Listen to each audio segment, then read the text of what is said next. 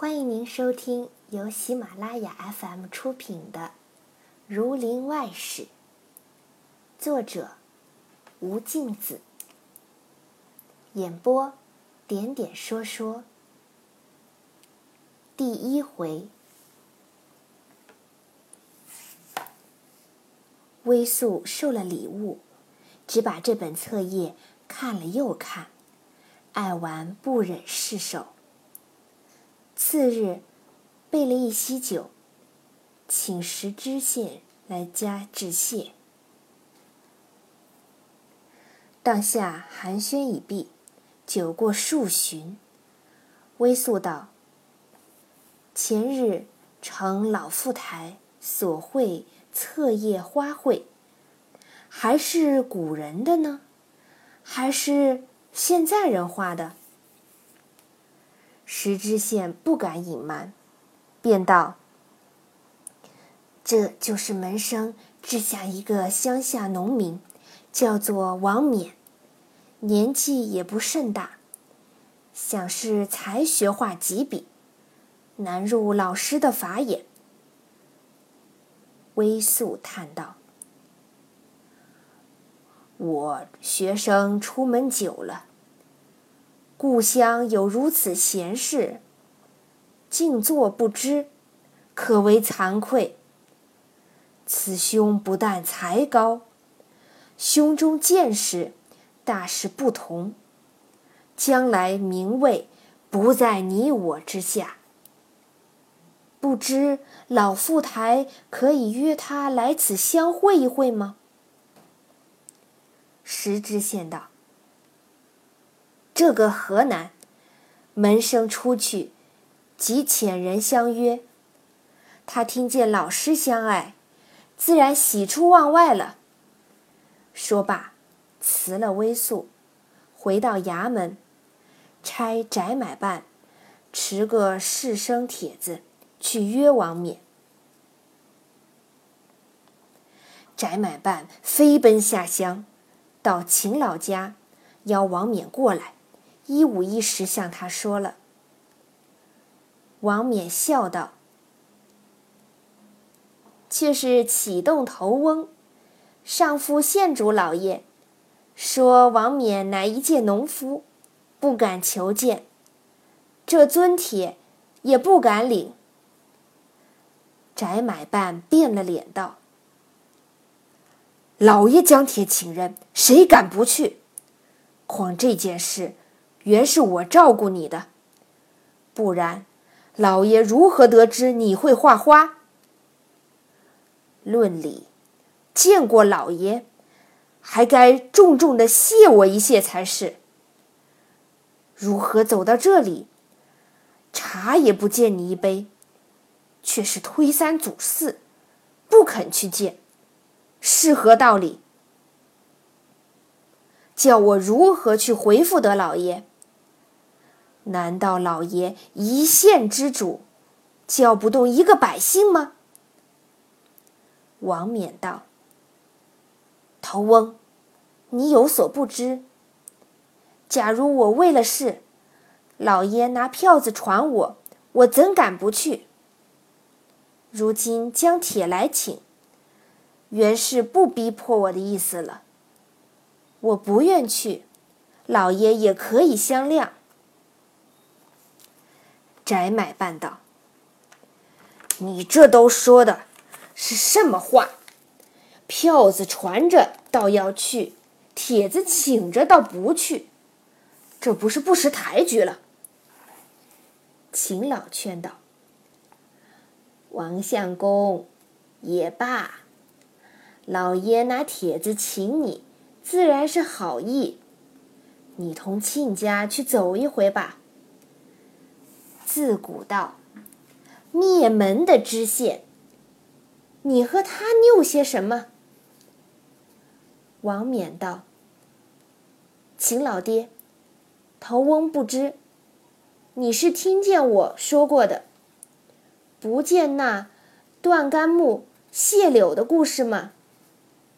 我是不愿去的。”翟买办道。你这是难题目与我做，叫我拿什么话去回老爷？秦老道：“这个果然也是两难。若要去时，王相公又不肯；若要不去，亲家又难回话。我如今倒有一法，亲家回县里，不要说王相公不肯，只说他抱病在家，不能就来。”一两日间好了就到。翟买办道：“害病就要取四邻的干结。”彼此争论一番。秦老整治晚饭与他吃了，又暗叫了王冕出去问母亲，要了三钱二分银子，送与翟买办做差钱，方才应诺去了。回复知县，知县心里想到：这小厮哪里害什么病？想是翟家这奴才走下乡狐假虎威，着实恐吓了他一场。他从来不曾见过官府的人，害怕不敢来了。老师既把这个人托我，我若不把他就叫了来见老师。也惹得老师笑我做事疲软。我不如竟自己下乡去拜他。他看见赏他脸面，断不是难为他的意思，自然大着胆见我。我就便带了他来见老师，却不是办事勤明。又想到一个堂堂县令，屈尊去拜一个乡民。惹得衙役们笑话。又想到，老师前日口气甚是敬他，老师敬他十分，我就该敬他一百分。况且屈尊敬贤，将来志书上少不得称赞一篇。这是万古千年不朽的勾当。有什么做不得？当下定了主意。次早，传奇轿夫，也不用全副执事，只带八个红黑帽夜役军牢。翟买办扶着轿子，一直下乡来。乡里人听见锣响，一个个扶老携幼，挨挤了看。轿子来到王冕门首，只见七八间草屋，一扇白板门紧紧关着。翟买办抢上几步，忙去敲门。敲了一会儿，里面一个婆婆拄着拐杖出来说道：“不在家啦，从清早晨牵牛出去饮水，尚未回来。”翟买办道：“老爷亲自在这里传你家儿子说话，怎能慢条斯理？快快说在哪里，我好去传。”那婆婆道：“其实不在家啦，不知在哪里。”说毕，关着门进去了。说话之间，知县轿子已到。翟买办跪在轿前禀道：“小的传王冕不在家里，请老爷龙驾到公馆里略坐一坐，小的再去传。”扶着轿子过王冕屋后来，屋后横七竖八几棱窄田埂，远远的一面大堂。塘边都栽满了榆树、桑树。塘边那一望无际的极顷田地，又有一座山，虽不甚大，却青葱树木堆满山上，约有一里多路，彼此叫呼，还听得见。知县正走着，远远的有个牧童，倒骑水谷牛，从山嘴边转了过来。翟买办赶将上去，问道：“秦小二汉，你看见你隔壁的王老大牵了牛在哪里饮水哩？”小二道：“王大叔吗？他在二十里路外。”王家及亲家家吃酒去了，这牛就是他的。殃及我替他赶了来家。翟买办如此这般禀了知县。知县变着脸道：“既然如此，不必进公馆了，即回衙门去吧。”石知县此时心中十分恼怒。本来要立即差人拿了王冕来责成一番，又想恐怕威老师说他暴躁，且忍口气回去，慢慢向老师说明此人不中抬举，再处置他也不迟。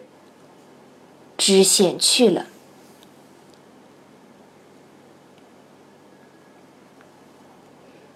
您正在收听的。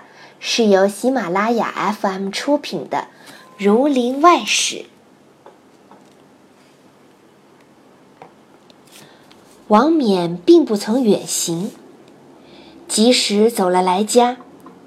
秦老过来抱怨他道：“你方才也太执意了，他是一县之主，你怎能这样怠慢他？”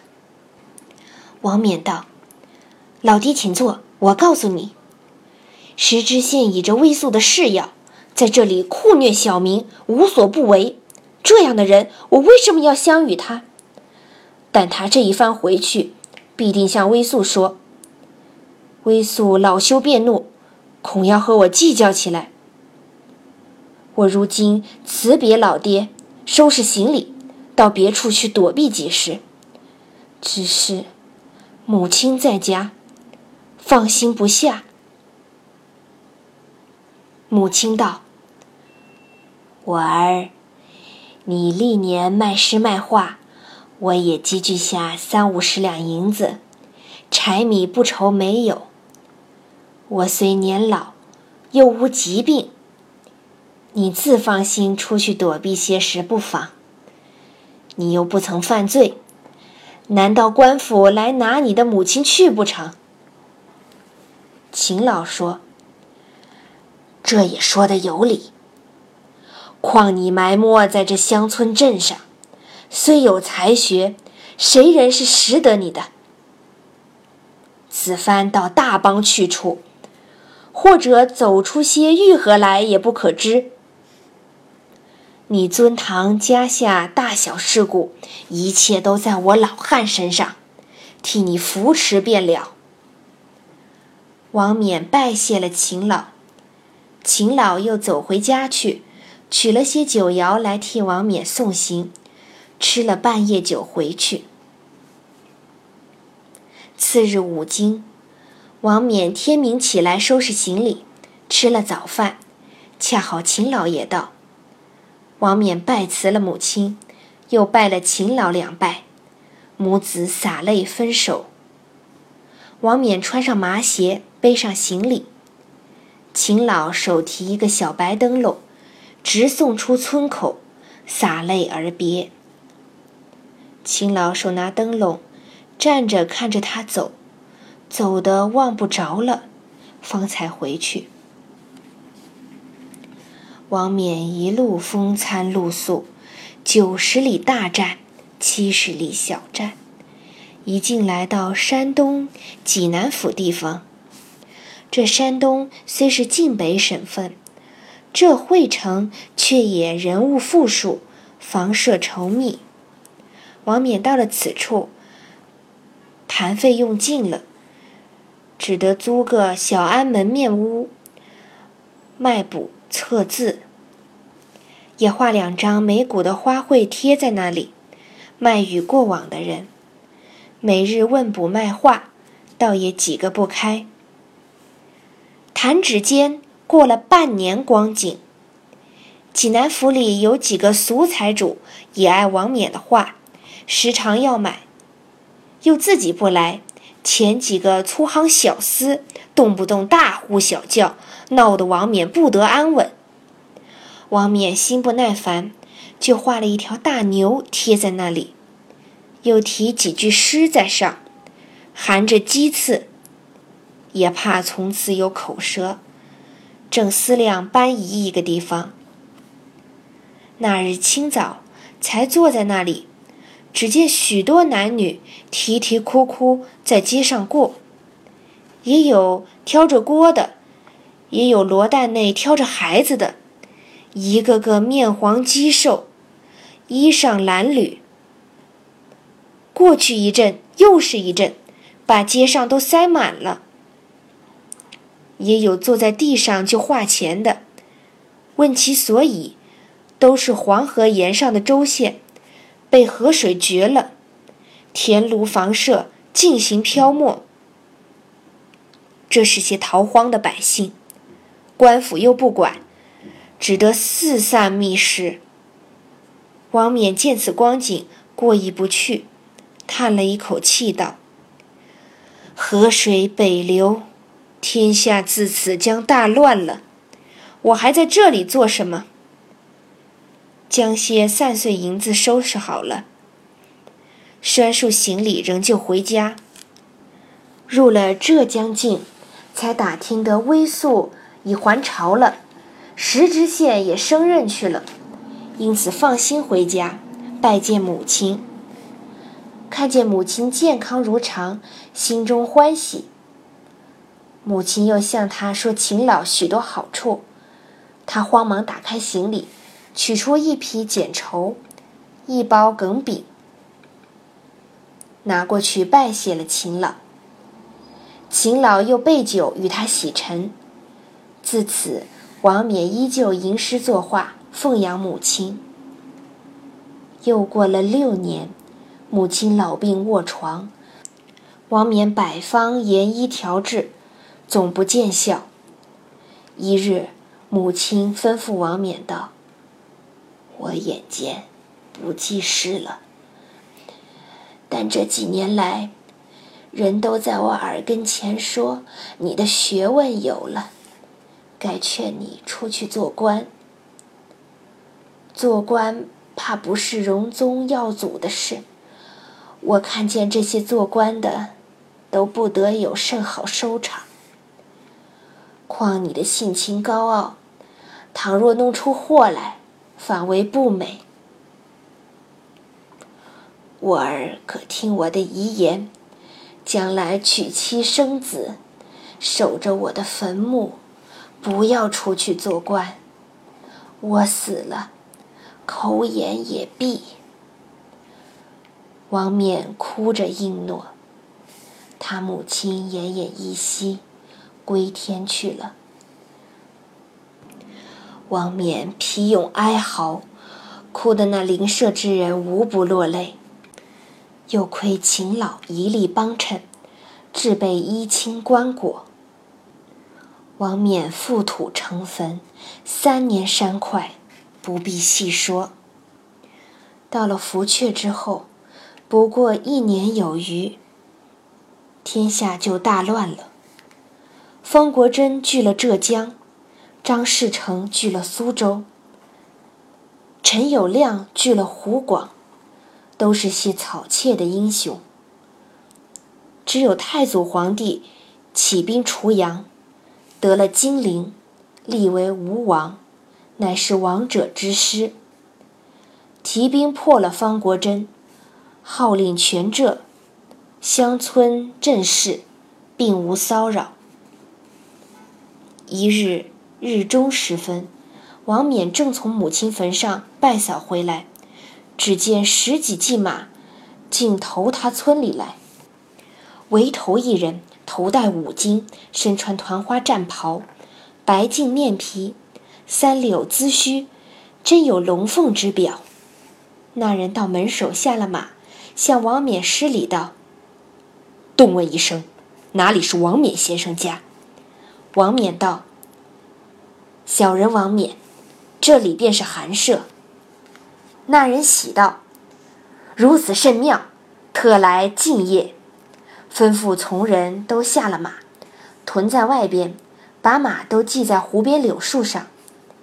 那人独和王冕携手进到屋里，分宾主施礼坐下。王冕道：“不敢拜问尊官尊姓大名，因甚降临这乡僻所在？”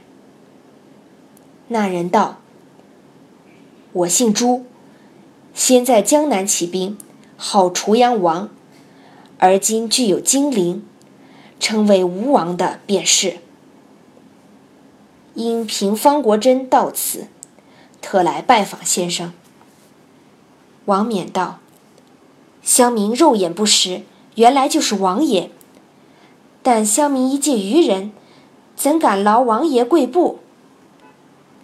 吴王道：“孤是一个粗鲁汉子，今得见先生儒者气象，不觉功利之见顿消。孤在江南，极慕大名，今来拜访，要先生指示。这人久反之后。”何以能服其心？王冕道：“大王是高明远见的，不消乡民多说。若以仁义服人，何人不服？岂但浙江？若以兵力服人，这人虽弱，恐亦亦不受辱。不见方国珍吗？”吴王叹息，点头称善。两人促膝谈到日暮，那些从者都带有干粮。王冕自到厨下烙了一斤面饼，炒了一盘韭菜，自捧出来陪着。听众朋友，本集播讲完毕，感谢您的收听。